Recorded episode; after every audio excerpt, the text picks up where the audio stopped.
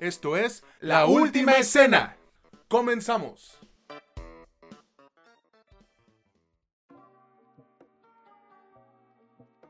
Hola, ¿qué tal amigos, amigas o como ustedes gusten identificarse? Bienvenidos a este que es el último episodio de la cuarta temporada de este que es su podcast favorito sobre cine y series, la última escena donde ya saben que no es lo que te cuentan, sino cómo te lo cuentan.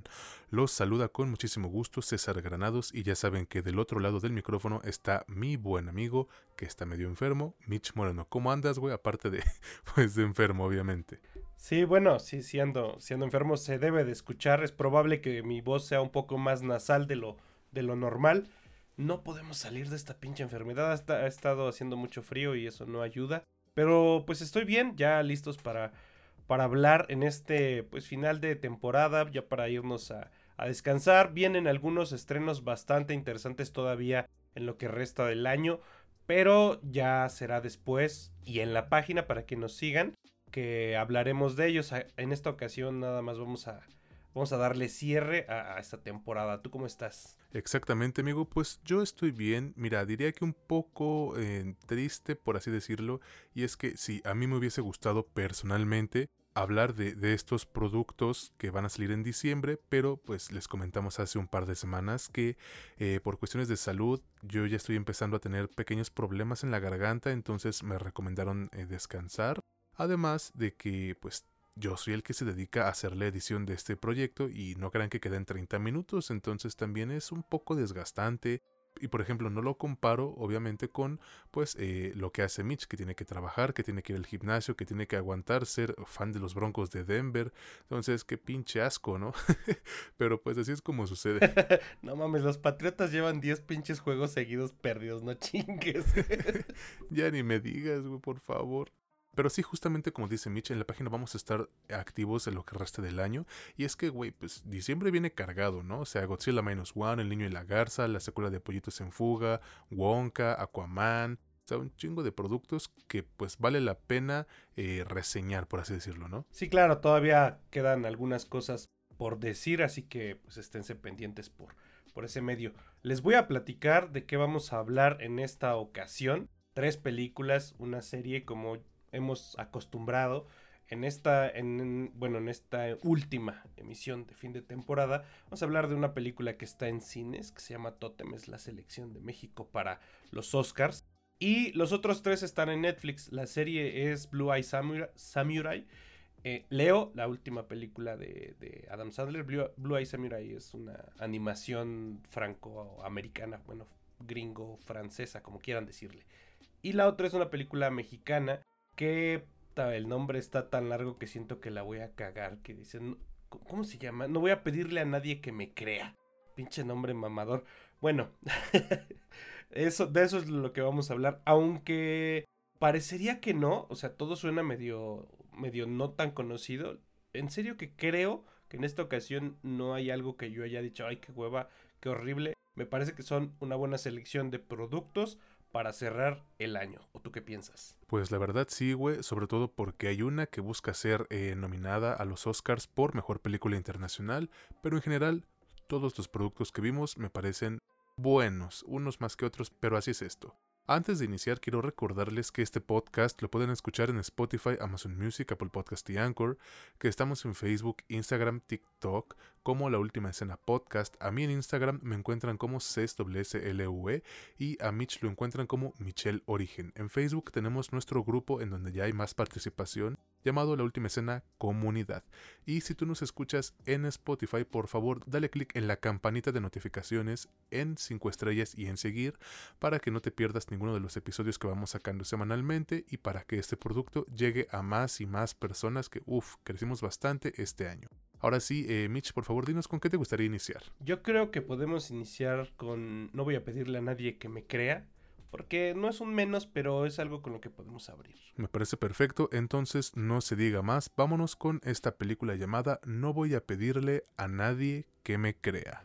Esta es, como les dije, una película que llegó hace poquito a Netflix y que mira, de no ser por el director, güey, es muy probable que me la hubiese ahorrado porque como tal, pues no considero que sea mala, pero no es mi tipo. Aunque bueno, en este podcast eso poco o nada importa realmente, güey. Bueno, no voy a pedirle a nadie que me crea, es la nueva película del director Fernando Frías de la Parra, a quien recordamos por Ya no estoy aquí, y cuenta con las actuaciones de Darío Yazbek Bernal, Ana Castillo, Natalia Solián y Alexis Ayala. Mitch, por favor, cuéntanos de qué trata esta película. No voy a pedirle a nadie que me crea.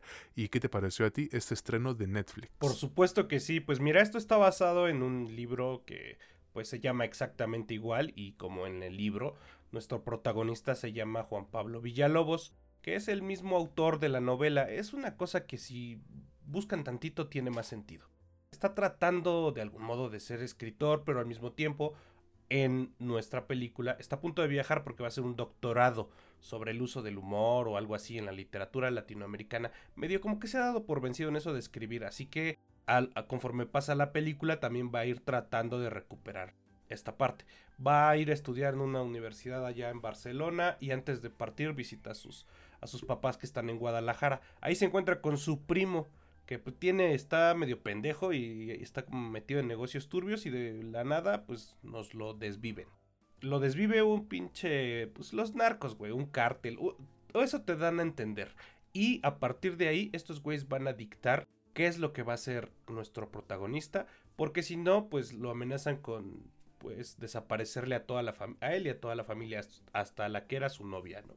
Y esta es nuestra premisa. Este güey ya se fue, se llevó a su novia a regañadientes porque ya no se la iba a llevar. Y se la lleva. Y nuestra premisa es este suspenso que hay detrás de que debe de seguir instrucciones cada vez más complicadas, difíciles de llevar a cabo. Sobrellevar también el estar con alguien con quien se supone que ya no quiere estar. Y bajo una atmósfera que tiene también una propuesta narrativa, yo creo que proviene por supuesto de la novela, de novela negra que se siente muy, muy... Hay, símiles en, en, el cine y en la literatura mexicana, pero sí se siente muy mexicano propiamente. La novela negra tiene su origen aquí, en México. Y a mí, miren, ¿qué me ha parecido? La verdad es que cuando recién empezó, me imaginaba una cosa un poquito más diferente, o sea, un poquito diferente, un poquito más, mm, no sé, como de acción, no, no, no propiamente acción, pero un poco más dinámica. Y se va convirtiendo en algo un poco más contemplativo y sí siguiendo completamente esta línea de novela negra muy parecido al complot mongol hasta en el lenguaje que se utiliza que es, es bastante de usar palabras altisonantes en momentos en los que no lo requiere tanto. Estas, estas características mm, tan particulares de la novela negra se dejan meter mucho en, nuestra propuesta narrativa, nuestra propuesta lírica de la película. Lo que a mí me gustó, se me hizo un poquito refrescante porque últimamente, y ya llegaremos en algún punto de este mismo episodio a hablar algo de eso, siento que el cine contemporáneo de autor de pronto tiene como ya un cliché que en lo personal, aunque considero que son películas que están bien realizadas, me empieza como a cansar algo esta cuestión demasiado contemplativa. Si lo ponemos en, palabras más vulgares o más de del barrio, del pueblo, sería como demasiado mamador. Y aquí hace un equilibrio aceptable bueno, me gusta. También lo que hace con el protagonista y con lo que hace con las subtramas a su alrededor se me hizo bueno porque crearon suficiente tensión narrativa para que me interesara qué les va a pasar a estos pobres diablos.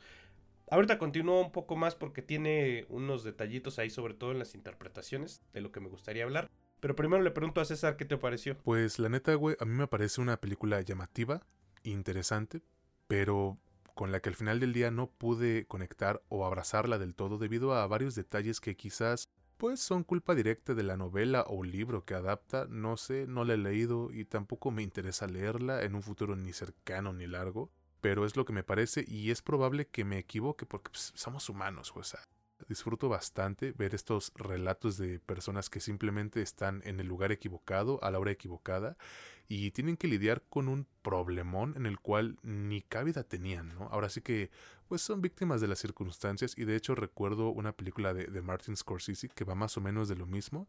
No sé bien el nombre, ahí si gustas apoyarme, si no pues no pasa nada. Creo que el ritmo de de esta película no es el mejor a pesar de que tiene momentos en donde su historia avanza bastante bien a la hora de involucrar a su protagonista con pues con la maña, ¿no? Esos momentos como de suspenso y de tensión sí le dan vida y tantito jugo al producto, sobre todo en el primer acto, güey.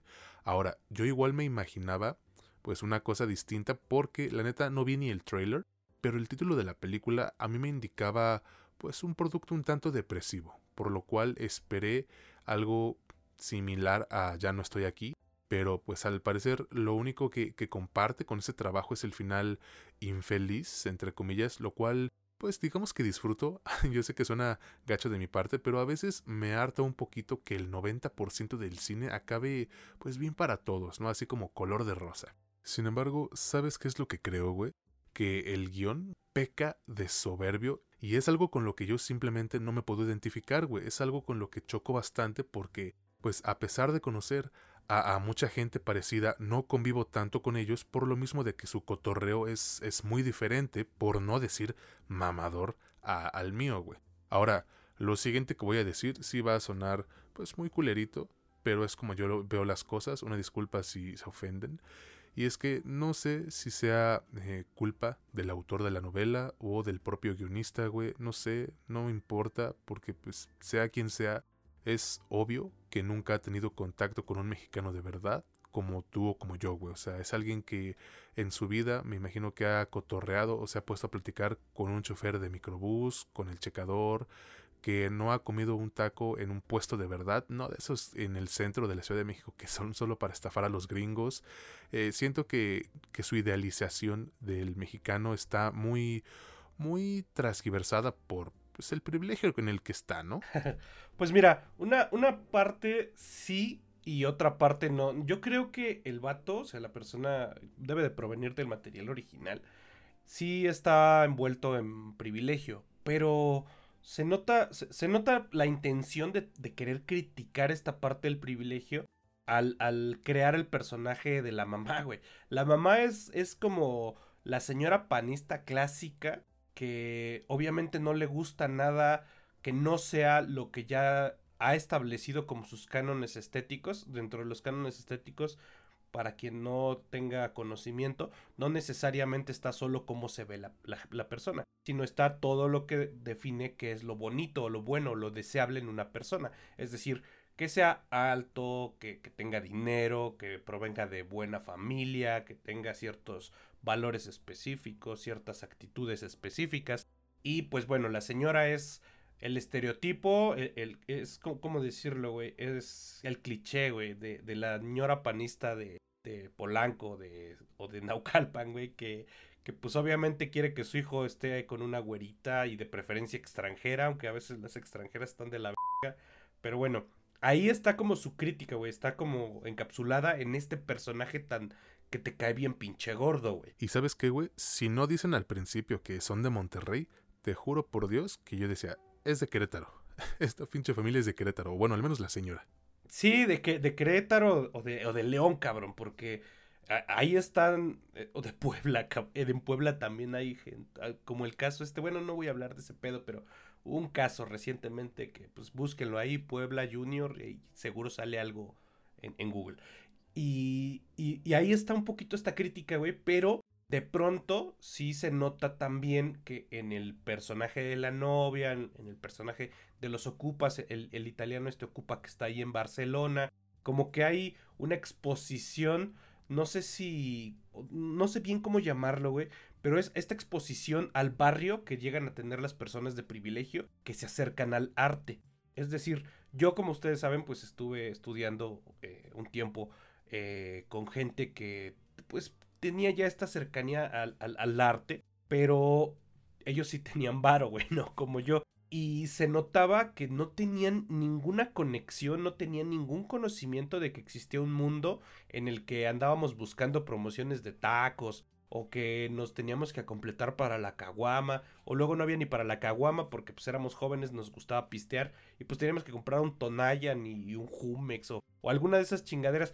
Y esto dando solo un pequeño ejemplo, obviamente las cosas se pueden poner muchísimo más profundas en lo sociológico o en lo antropológico, pero hay gente que estaba totalmente desconectada y con esa exposición artificial o virtual, de pronto como que se, se nota que creen que conocen cómo es el resto de la gente. Los pobres, digamos, se dan su baño de pueblo, güey. Un baño de pueblo prolongado, eso sí, y sí es auténtico, o sea, en verdad tienen cierta curiosidad, pero es imposible que lo conozcan tanto y aquí se nota, se nota que es como un, un personaje de vitrina, güey, que se hicieron una idea. Eso sí, te, lo concedo, de pronto se, se nota que falta un poco más de estudio. Creo que le ayudó mucho que Frías de la Parra pues ya tiene como un poco de más conocimiento, de, de más profundidad a la hora de hablar de estas cosas porque pues su anterior trabajo se notó bastante, bastante más, eh, ¿cómo, ¿cómo, decirlo? Como más real a la hora de retratar algunas cosas como del barrio, ¿no? Sí, la verdad sí, güey. Ahí puedes notar que Fernando Frías de la Parra ya tuvo un acercamiento más real, más eh, físico, crudo, por así decirlo, con el barrio, con esto que, que llevamos en la sangre básicamente tú y yo. Pero al mismo tiempo, güey, siento que esto le ha afectado un poco a, otro actor que aparece en sus productos, que es este chico Juan Daniel eh, García Treviño, güey. Mira, el vato me parece que tiene mucho, mucho talento, pero en todos los productos en los que ha salido, güey, lo vemos haciendo lo mismo, ¿no? Siendo parte de la maña, siendo pues sicario, narco o alguien que no sale de la marginalidad.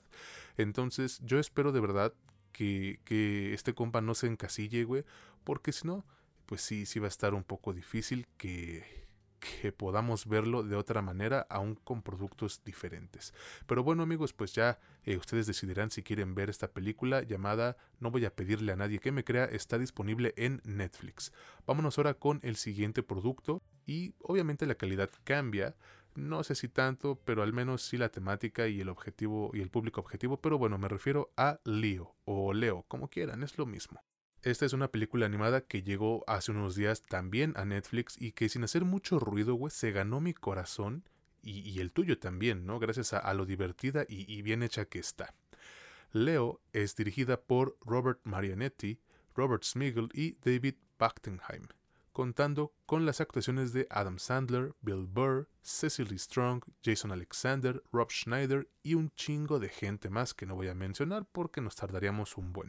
Mejor cuéntame por favor, güey, de qué trata Leo o Leo, esta película de Netflix y qué te pareció a ti. Claro que sí, pues mira, acá nos, nos cuentan la historia de unas mascotas de clase.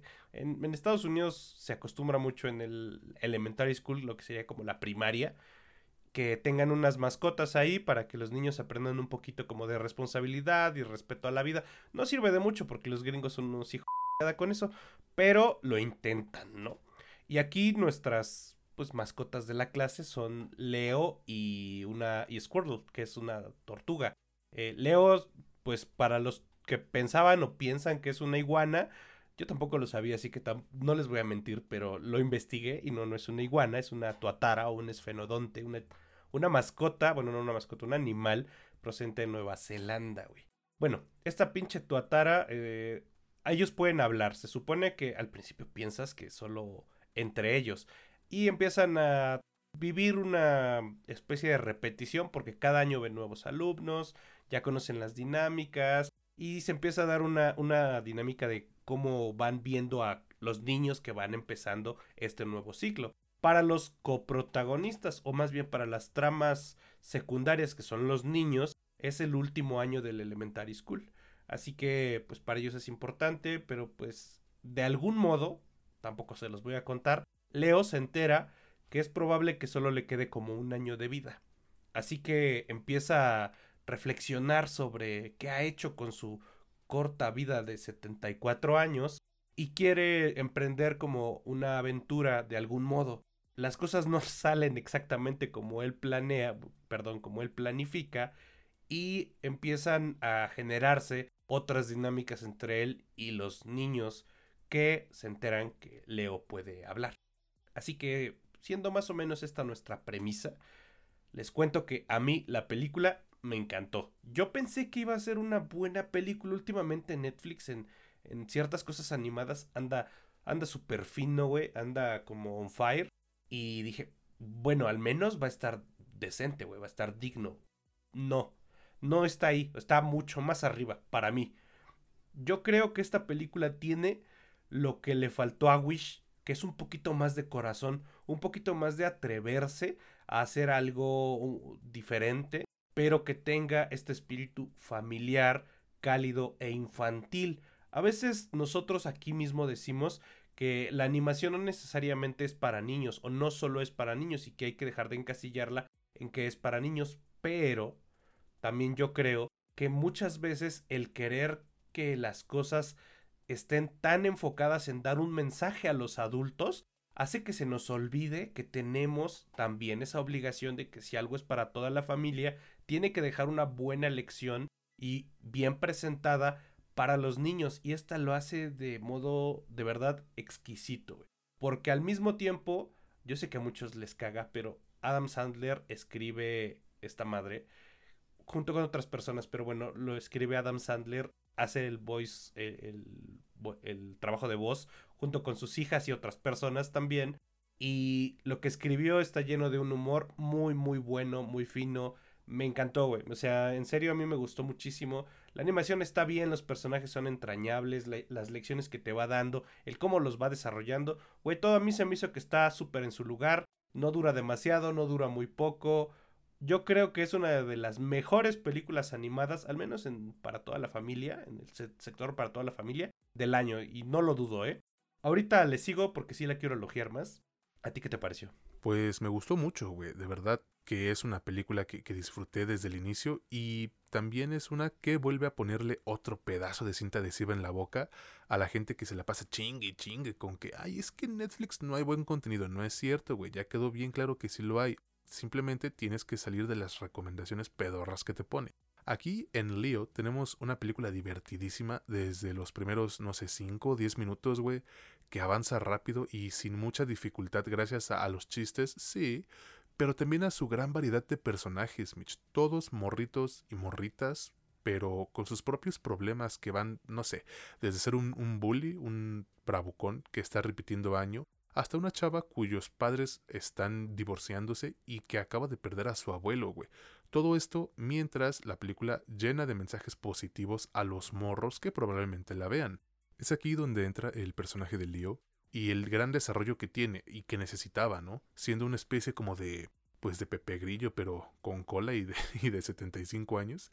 Es una especie de, de voz de la razón que probablemente muchísimos de nosotros hubiésemos querido tener de morritos para enfrentarnos a ciertas dificultades, ciertos problemas que incluso pues los, los logran retratar en esta película.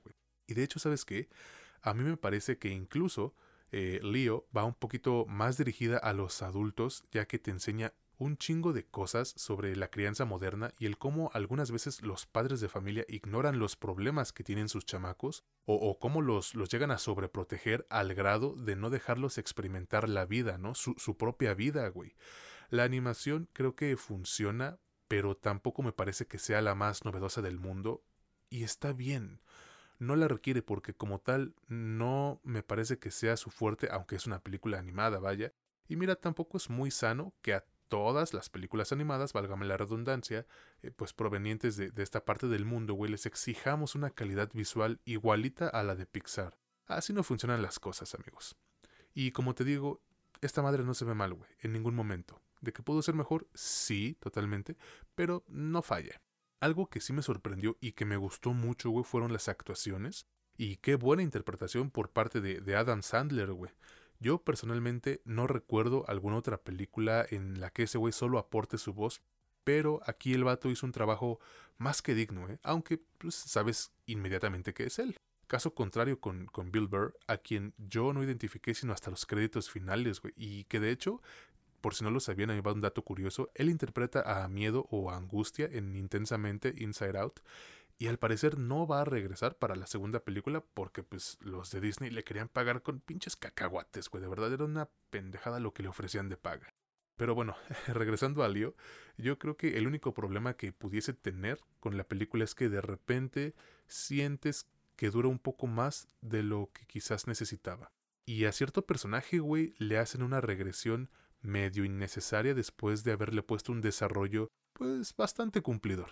Estas dos cosillas están ahí y para mí están de más, o sea, son innecesarias, son cosas que, que debieron haberles quitado, pero güey, pues la película la produjo Adam Sandler, salió directamente de su bolsillo, así que, eh, que le ponga lo que se le hinchen sus huevos, la neta.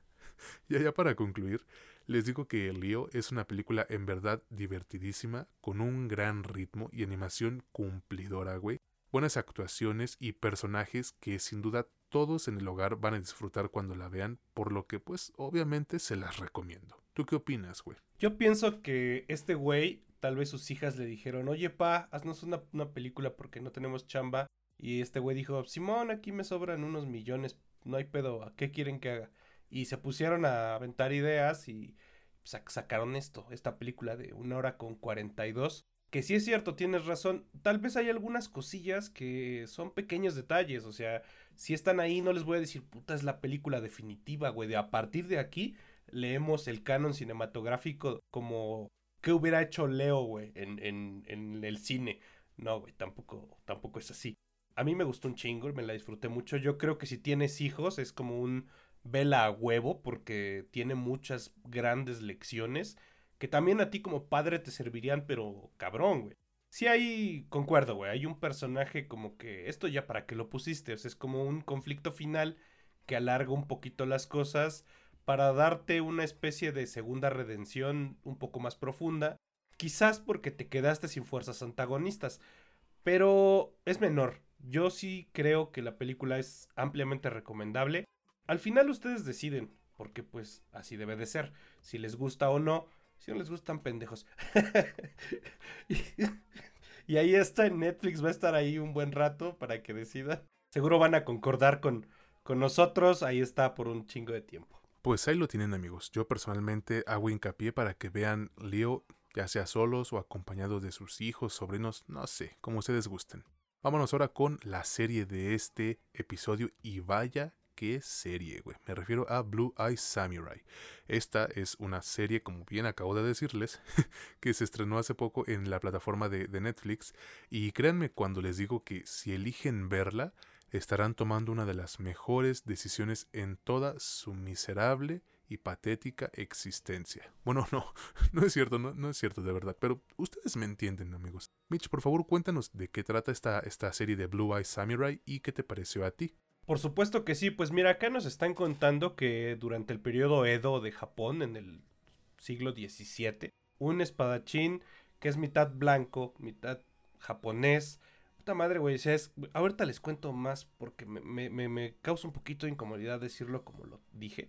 Es un espadachín que está buscando venganza, está tratando de encontrar a los cuatro hombres blancos que viven de manera ilegal en Japón porque en ese tiempo eh, estaba prohibida la inmigración, cerraron las fronteras por completo porque pensaban que se estaban extinguiendo los valores japoneses. Ahí está el origen de lo que tenemos actualmente en Japón, que es gente un poco xenofóbica. Son constructos sociales que se dan durante muchos años, que tienen consecuencias hasta por siglos.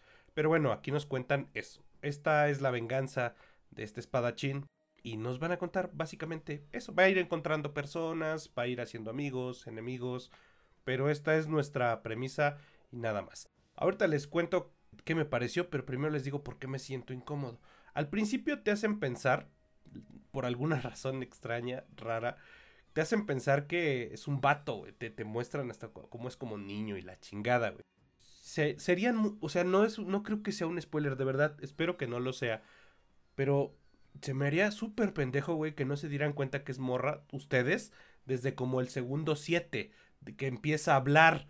Entonces es morra y para mí pues sí sería decir es mitad blanca, mitad japonesa, una espadachín que está buscando venganza.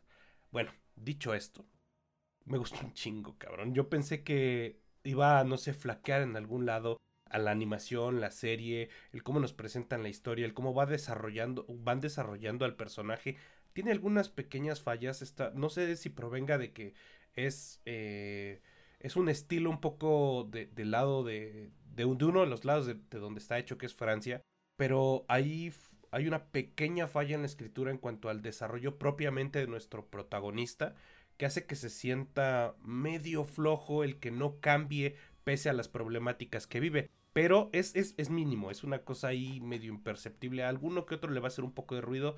A mí me hizo un poquito de ruido, pero no le quitó lo maravilloso que, que, que fue cada episodio, que son bastante larguitos, me, me, fue cautivando el cómo nos van presentando a otros personajes, en cómo van, van surgiendo algunas ciertas problemáticas que le van dando más jugo y más robustez a esta historia, que pues, por lo que vemos, no es una serie limitada, va a continuar.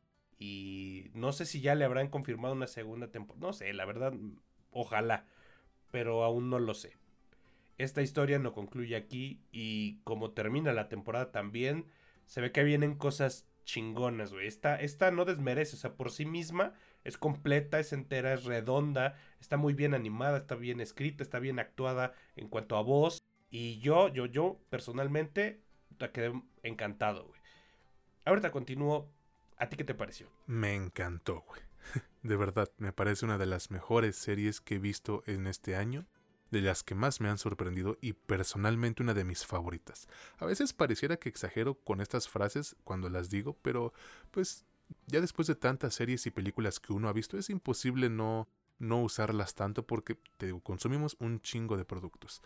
Yo creo, güey, que como tal su historia es una fórmula ya muy conocida en el medio y de hecho puedes notar varias similitudes con productos como dígase, no sé, John Wick, Kill Bill, Kate, que reseñamos aquí, eh, The Last Running, etcétera, etcétera. Eh, pero bien decimos en este querido podcast, no es lo que te cuentan, sino cómo te lo cuentan. Y aquí te cuentan todo de forma impresionante y divertida sin dejar de lado la seriedad, entre comillas, con la que tratan de imbuir su relato, Mitch. Es un producto lleno de acción, pero también de emotividad y una que otra lección acerca de cómo pues la venganza nunca es buena, mata el alma y la envenena. Además de que maneja de forma magistral los plot twists, los giros de tuerca que tiene y que de verdad te dejan sorprendido porque al menos en mi caso yo no esperaba esas, eh, esas como dije, plot twist. Aunque pues también debo decirte que a mí no me engañó esta madre. O sea, lo que tú mencionas de que Misu, la protagonista, pues es morra, te das cuenta inmediatamente. O sea, la escuchas hablar a los primeros dos minutos, ves sus, sus rasgos faciales y dices, esta es morra, güey, esta es mujer. O sea, no, no quieran hacerme pendejo. No lo hicieron, y con Mitch tampoco, y espero que con ustedes menos. También me sorprendió bastante que cada episodio dura de 48 minutos a una hora y en ningún momento los llegas a sentir pesados o lentos, güey ok, va, los primeros dos o tres van más calmados en su narrativa, pero no son lentos, tampoco soporíferos, güey. Esto creo que se debe eh, a la profundidad de, de, sus personajes, que sí, algunos son bastante arquetípicos, pero de todos modos están lo suficientemente bien construidos como para engancharte a la serie y empatizar con ellos y sus causas. Ok, yo estoy de acuerdo en que la protagonista, Misu, sí puede llegar a sentirse bastante unidimensional después de, que ves los ocho episodios, pero afortunadamente tiene un, elenco tan vasto con los personajes secundarios que le aligeran la carga, güey. Los demás se reparten ahora sí que, vamos a decir, el pastel, porque también tienen sus, propias maquinaciones, güey, tienen su, su, profundidad, sus sueños, sus preocupaciones, y digo que prácticamente todos, entonces eso hace que la, que la carga se aligere. Y además quiero hacer una mención especial o un shout out por el tremendo villano que tiene Blue Eye Samurai. Eh, sí, es el típico megalómano, pero Mitch, qué presencia tan cabrona tuvo, güey. Y su diseño y el voice acting que le pusieron, o sea, todo, todo le quedó como anillo al dedo, de verdad. No te voy a decir que, ay, es el mejor villano de la historia, no, pero destaca demasiado y eso se los aplaudo.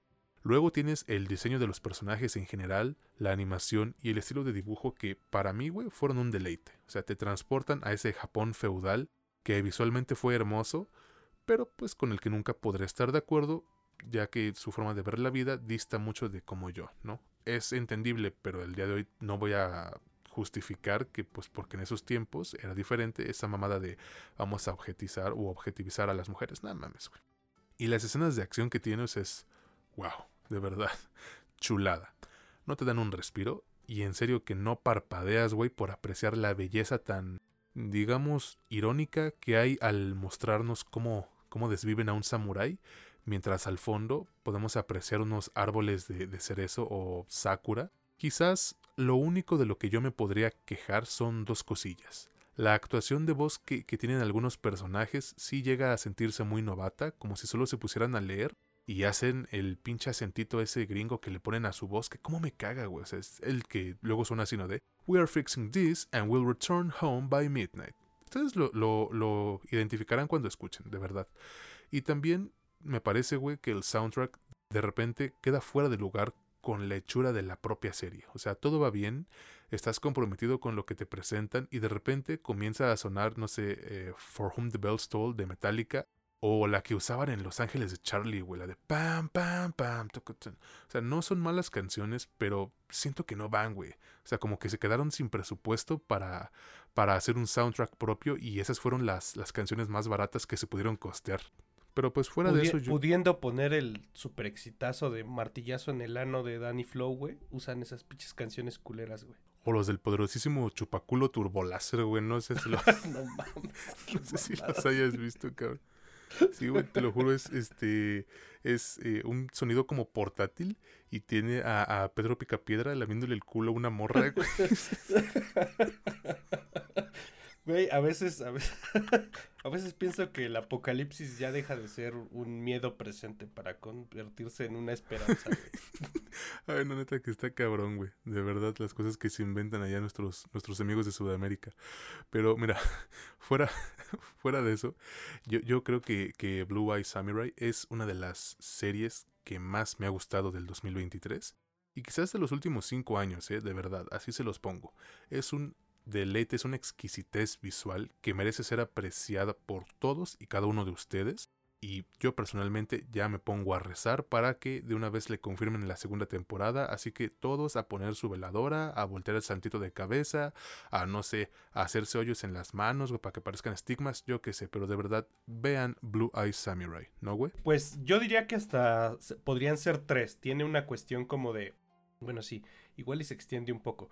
No sé bien por dónde quiere ir esta serie en el camino que esperemos, de verdad recemos porque si acaben esta, esta serie, bueno, hasta donde deba de terminar, no que la cancelen. Porque pues se supone que está buscando venganza de cuatro blancos. En algún punto de ley... No, no les voy a contar ni madres. Porque si no, eso sí ya es spoiler. Pero vamos a suponer que se extiende, se extiende y va por ese mismo camino. Sí podría dar entre 3 y 4 temporadas, probablemente. Pero tiene una cuestión. Como ya lo mencionó César, la serie empieza a volverse robusta. las ramificaciones por las que van creando a los personajes y los van haciendo un poco más complejos conforme sus problemáticas se van desarrollando, nos dan paso a que tengas una historia mucho más diversa, mucho más grande, mucho más voluminosa, que hace que no te enfoques especialmente en este camino del guerrero, en este camino de la venganza que tiene Misu. Y esto puede que nos lleve por un camino más, obviamente guardando proporciones y obviamente no en la misma temática, pero más tipo Game of Thrones, que tiene una temática principal, pero que se va ramificando tanto que permite que dure un chingo de temporadas. Esto puede ser que pretenda también ir por ahí. Es decir, que cada uno de estos subprotagonistas, coprotagonistas, estas subtramas vayan desarrollándose hasta generar suficiente volumen por sí mismas para que nos ocupen más tiempo. No lo sé. Cualquiera de los dos caminos que desean tomar me parece que si hacen lo que estuvieron haciendo en esta primera temporada, con todo gusto les veo 3, 4, 6 o 10 temporadas sin pedos, güey. Si, si la calidad es esta, bienvenidos sean. Ustedes van a decidir si les gusta o no. Yo en verdad se las recomiendo ampliamente. Si les gusta la animación, si les gusta el anime, no es anime, pero pues es muy muy parecido. Tiene mucha inspiración de ese lado. Seguramente la van a disfrutar. Es uno de los mejores productos animados que nos ha dado no solo Netflix, sino el año en general. Así que ustedes decidan. Está, como ya dije, en Netflix y pues ahí va a estar un chingo de tiempo. De verdad, amigos, de verdad, no se van a arrepentir. Bueno, ahora sí pasemos al producto final de este episodio y de la temporada, pero antes quiero que Mitch por favor nos recuerde por última vez en el año en donde pueden escuchar nuestro podcast y obviamente las redes sociales en donde nos pueden encontrar. Claro que sí, nos pueden escuchar en Spotify, en Apple Podcast, Amazon Music y en Anchor. En Facebook, Instagram y TikTok nos encuentran como La Última Escena Podcast. En TikTok a mí me encuentran como Mitch Moreno LUE. En Instagram me encuentran como Michelle Origen, a César como Ces con doble S L U E. Y en Facebook tenemos un grupo que se llama La Última Escena entre paréntesis comunidad. Si no nos sigues en Spotify, pues te animo a que nos sigas y que le des 5 estrellas y a la campanita de notificaciones para que no te pierdas ninguno de los episodios que subiremos semana con semana a partir del 2024, porque pues este año ya chingó a su madre. Y de una vez les digo, pónganse buzos porque vamos a empezar ya a solicitar nuevos colaboradores o corresponsales para que nos ayuden a cubrir estos eventos a los que nos invitan, funciones de prensa, conferencias, ese tipo de cosillas. Si a ti te gusta eso, pues eh, vete poniendo buzo. ¿eh? Ahora sí, vámonos con la película final de esta temporada ya en general y me refiero a Totem. Esta es una película que pudimos ver en la función de prensa gracias a que nos invitaron nuestros amigos de Cine Caníbal y que francamente a mí sí me gustaría verla competir por el Oscar a Mejor Película Internacional, güey, al Chile. Totem es dirigida por Lila Avilés y protagonizada por la debutante Naima Sentíes, el otro debutante Mateo García, Montserrat Marañón, Yasua Larios y Marisol Gacé, entre muchos otros. Mitch, por favor, cuéntanos. Yo sé que es un poco complicado, pero confío en ti. Cuéntanos de qué trata Totem y qué te pareció a ti esta película. No está tan complicado, o sea, se podría complicar si quisiéramos abarcar un poco más de lo que nos cuentan, pero con dar la idea general se entiende.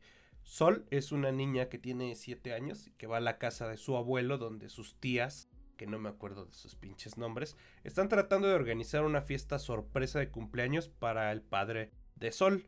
Es muy probable que sea el último porque el papá tiene cáncer y está que se lo lleva la chingada, está ya, ya en las últimas, güey. Y esto es todo, güey. Esta es toda la premisa. Una fiesta sorpresa, digamos de mañana a tarde o tarde noche o noche. Nos van a contar qué va a pasar con esto que ya les conté. Y ya, esa es toda la película. Suena como demasiado simple y ahí está parte, pues, del encanto y de la intención de la película. ¿Qué me ha parecido? Pues primero tengo que decir que lo que ya dije hace uno o dos episodios sobre otra película mexicana y que también lo tomé con el primer producto de este episodio es que hay ciertas cuestiones en el cine de autor en México que para mí se me empiezan a hacer un poco cansadas.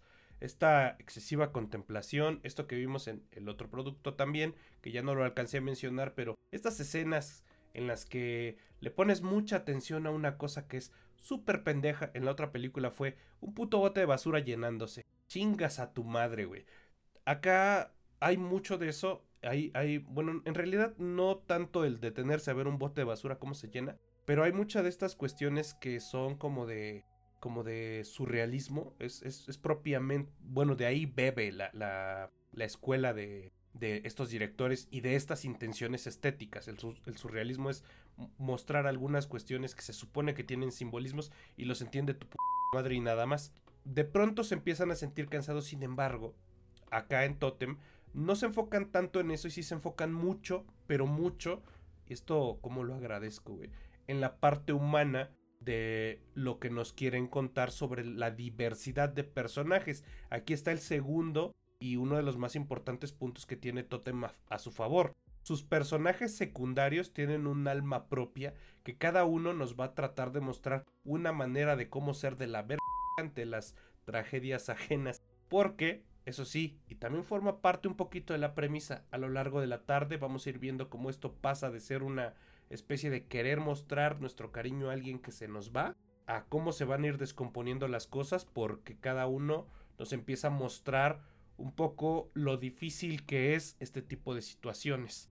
También ahí está otra de las grandes ventajas de esta madre, Nos, nos presenta un conflicto que es definitivamente complicado de abordar y que yo ya lo puse hace un tiempo, he estado reflexionando mucho sobre eso. Es evidente, perdí mucha gente de mi familia, por lo que este tipo de reflexiones van a estar presentes en mi caso. Lo puse en mis, en mis redes sociales. Que sobre la vida y la muerte yo a veces he pensado que cuando dejas de importar, no que dejes de importar propiamente, sino que la vida tiene ciertos momentos de protagonismo. Todos somos protagonistas de nuestra propia historia. Pero da la casualidad de que cuando nos morimos, pese a que somos el muerto en el funeral, ya nosotros no somos los protagonistas, ya te moriste, ya no puedes ser protagonista de nada.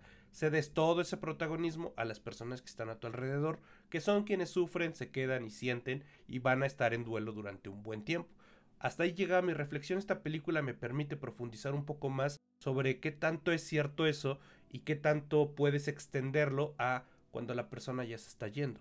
¿Por qué? Porque nos muestra, y esto es una muestra bastante cristalina de, de las emociones humanas, de cómo la gente procesa eso, el, el, que ya alguien se va, cómo alguien que se nos está muriendo deja de ser humano y se vuelve una especie de dios porque parece que dejan de tener defectos. Y al tener esto en mente y al saber que se nos van y al saber que tienes que hacer algo, que tienes que tratar de hacer algo, empezamos a cambiar y empezamos a tener una esencia distinta con respecto a lo que percibíamos de esa persona. Y esto yo creo que para mí es lo que hace a esta película muy buena. Esta capacidad de mostrarnos emociones que yo no he visto mucho en el cine mexicano. Aquí no somos tan, tan, tan buenos. Somos buenos en, en la contemplación, en la fotografía, en, en el manejo del, del ritmo, en la narrativa, en la escritura de algunos guiones, pero en la presentación propia del cómo entiendes las emociones humanas, la neta es que no tanto. No somos alemanes y sobre todo no somos japoneses. O sea, bueno, hablando de, de su cine, como para llegar a esta capacidad de profundizar. Esto me gustó mucho. Ahorita continúo.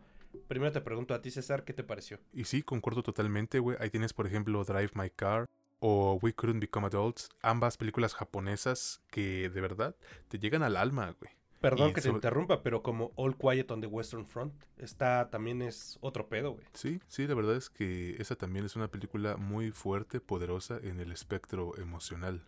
Ahora, no sé si decir que me gustó un chingo sea correcto, pero sí diré que es de las pocas películas que me han conmovido hasta las lágrimas.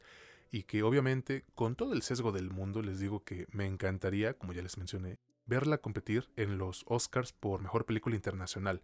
No digo que lo va a ganar ni nada de eso, pero pues no sé, que al menos llegue es algo que, que a mí como mexicano me llenaría de un chingo de orgullo, güey. Yo esperaba ya la, la segunda película de Lila Avilés, que me sorprendió bastante con su debut en La Camarista, y la neta, no siento para nada, güey, que me haya decepcionado aquí, eh.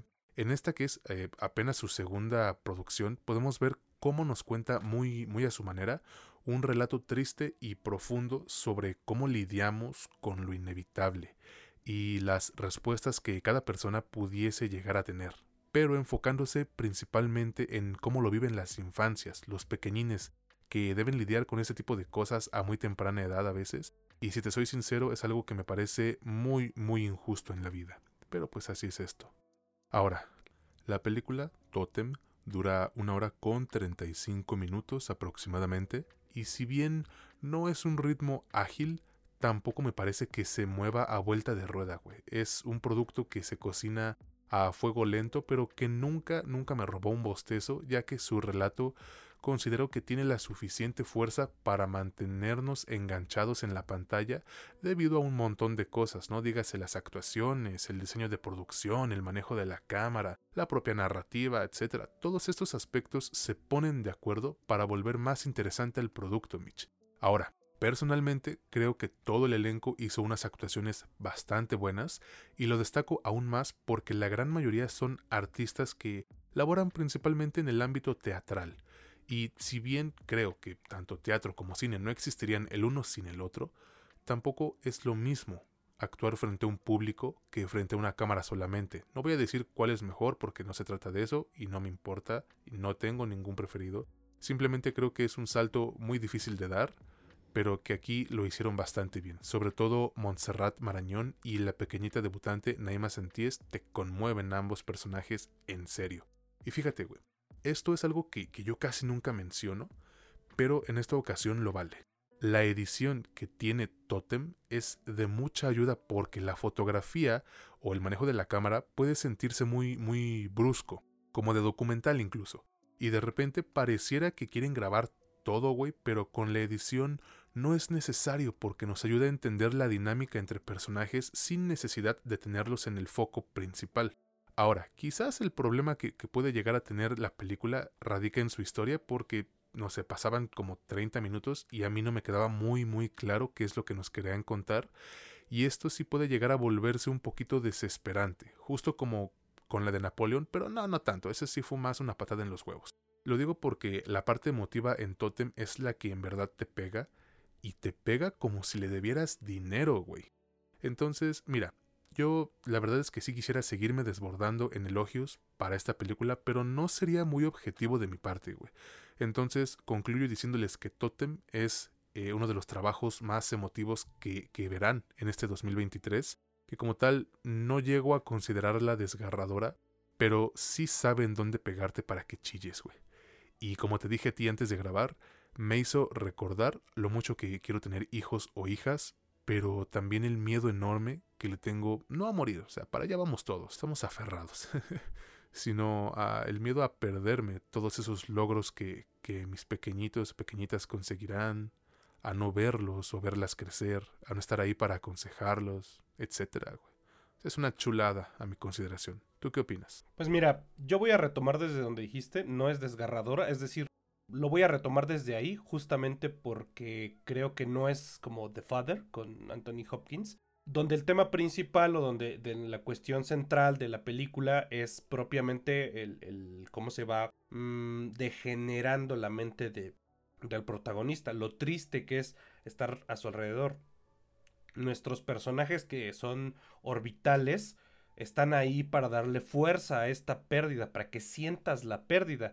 Sin embargo, acá creo que el tema central no es propiamente el cómo vamos a ir perdiendo a este, a este vato que se llama Tona, sino el cómo alrededor no son personas orbitales, sino que son cada uno por sí mismo alguien que empieza a, a cometer pendejadas, güey, a hacer estupideces. A su modo, no vamos a decir grandes estupideces, pero se presentan algunos momentos en los que se nota inclusive la hipocresía o la las ganas de protagonismo ante una tragedia. Y es que esto es tan común y es tan humano que a veces no lo vemos hasta que nos lo ponen en pantalla. Y, y, lo vemos en pantalla y dices, pinche vieja puta madre dice que no tiene varo, pero le está pagando una puta charlatana para que haga alguna pendejada como de brujería en su casa para que se cure su hermano. Pues que use ese varo para su hermano, güey. Y después anda diciendo que no tiene feria, ¿no? O sea, perdón si esto es un poquito de spoiler, pero es como para ejemplificar algunas cosas. Les hacen una fiesta y de pronto tú y te lo presentan, güey. Es que esto es, yo creo que es parte de la magistralidad, güey. Yo en serio que a la directora, si la viera en persona, yo le diría, güey, gracias. O, o de dónde, qué leíste, güey, qué viste, en dónde te inspiraste. Porque lo que yo veo en pantalla creo que es lo, creo que me quisiste transmitir una parte que, que se, se, siente muy transparente. ¿A, ¿A qué voy? La idea es que le quieren hacer una fiesta sorpresa y siempre nos muestran a este Tona que no puede ni salir, güey. No se puede mover. Necesita. Eh, se ve que es joven aún. O sea, pareciera que está en sus treintas inclusive. Y no, ya no puede ni incorporarse. Tiene una enfermedad bastante avanzada. Y se nota que ya, puta, güey, está en las últimas. Y pese a todo esto, esta, toda esta dificultad, todo este sitio lúgubre, todo este tener que regresar a donde vivía su mamá, que también nos cuentan que, que no tiene mucho que falleció y al mismo tiempo el otro lado que se empeña en festejarle, en que esté, que salga, que los vea, me hace mucho sentido, güey, me hace mucho, eh, mucha razón lo que te estaba contando, güey, que no es tanto el que te quieran hacer sentir triste porque este güey se va a morir, sino el cómo los demás enfrentan estas cosas, cómo empiezas a procesar esto, cómo empiezas a tratar de lavarte las manos inclusive, güey. Eso para mí es, bueno, es con lo que yo me quedo, güey. Yo con esto cierro y creo que ahí está como que la parte más, más bonita, güey, más interesante y más profunda de esta película. Yo en verdad sí creo que es una película muy recomendable. También me gustaría que compitiera, aunque por el tipo de película dudo mucho que alcance la terna final. Pero qué bueno que sea la selección de México para los Oscars. Eh, ojalá le vaya muy bien, se las recomiendo. Dudo mucho que esté mucho tiempo en cines, pero si tienen la oportunidad, pues vayan. Al final ustedes deciden. Ustedes pues tienen la última palabra. Yo sí se las recomiendo. Pues ya somos dos, güey, y no nada más dos, varios que de verdad les sugerimos que vayan a ver Totem. Y con esto terminamos el episodio de esta semana y también la temporada de este que es su podcast favorito sobre cine y series. El episodio, el día, la semana, el mes, el año, el chinga su todo ya, güey. Sí, ya, ya vámonos a descansar. Ya acabó esta temporada de la última escena. Y pues vaya, de verdad que fue un año interesante. Fue de mucho crecimiento para este proyecto. Y al menos yo no puedo hacer otra cosa más que agradecerles a todos. A nuestros colaboradores, Monse, Jerry, Roy, Areli, David, todos ustedes que van y nos ayudan a cubrir las películas, los eventos, conferencias, a los que nos invitan, porque sin ustedes pues eh, este proyecto sería muy difícil que lo estemos llevando a cabo. A ustedes que nos escuchan, que se ríen con nuestras idioteces, que nos hacen parte de su día a día, de su cotidianidad, a nuestros seguidores en las páginas de Facebook, en Instagram, donde sea, que van y comentan y que se ríen también y que están o no están de acuerdo con nuestras opiniones en las reseñas, todo. De verdad, muchas, muchas gracias. Y también a Timich, que pues ya son prácticamente cuatro años los que llevas aquí compartiendo conmigo este proyecto. De verdad, no sabes cuánto te agradezco, güey, y te digo esto, aunque suene bien. Me cae de madre, güey, que yo al día de hoy no me imagino mejor compañía para hacer este proyecto que la tuya. Entonces, gracias, carnal, de verdad, mil, mil gracias, Mitch. No, de qué se hace, se hace esto con mucho gusto. Por supuesto, extiendo el agradecimiento a todos nuestros colaboradores, a las personas que también me han mostrado que, que estamos entre sus favoritos. Los que no, pues pinches posers, güey, tendríamos que estar entre sus favoritos, tendría que ser su favorito, güey. Tendrían que presumirlo porque por ahí por ahí, ¿qué crees, güey? Te, cuento ahí sí como rápidamente y que lo escuchen ustedes también. Por ahí me enteré que hay una persona que yo ni siquiera le caigo bien, pero, y seguro si, si lo escucha, güey, vas a ver de quién estoy hablando. Me enteré que, que subió sus historias de lo que escucha y, y salía, pero, que, pero quería, que, quería mostrar solo lo de lo de la, música, ¿no? Y sale la música y los podcasts, porque cuando escuchas muchos podcasts, como que te lo divide así. De hecho, me pasó a mí. Y pues quería mostrarle la música y al lado salía como primer, como primer podcast escuchado el de nosotros. Y el güey ni siquiera me habla, o sea, le caigo mal, güey, se la pasa hablando mal de mí. Y, y es algo, salimos como primero, pues qué bueno, ¿no? O sea, qué, qué bueno que al menos disfrute. No sé si tirarnos hate o, si en verdad disfruta lo que, de lo que hablamos, también para allá saludos y un agradecimiento, ¿no? Pues sí, o sea, gracias. Digo, es extraño que alguien te cague y estés al pendiente de él, pero pues así es esto, ¿no? Ni modo. Amigos, ahora sí, gracias de verdad, cuídense mucho, no saben cuánto apreciamos su preferencia y pues esperamos contar con ustedes el siguiente año en este que es su podcast favorito sobre cine y series, La Última Escena. Felices fiestas a todos, que la pasen muy chido en Navidad. Feliz Navidad y feliz Año Nuevo. O el Kwanzaa también, güey, lo que ustedes celebren. En lo que crean y en lo que no crean. Yo soy ateo y de todos modos, feliz Navidad, feliz todo, güey. Ahí está, pues. Cuídense mucho de verdad. Esperamos que se la pasen chido y los esperamos el siguiente año en este que es su podcast favorito sobre cine y series, La Última Escena, donde ellas saben que no es lo que te cuentan, sino cómo te lo cuentan. Yo soy César Granados y estuve con mi buen amigo Mitch Moreno. Que pasen un excelente día, tarde, noche. Hasta la próxima.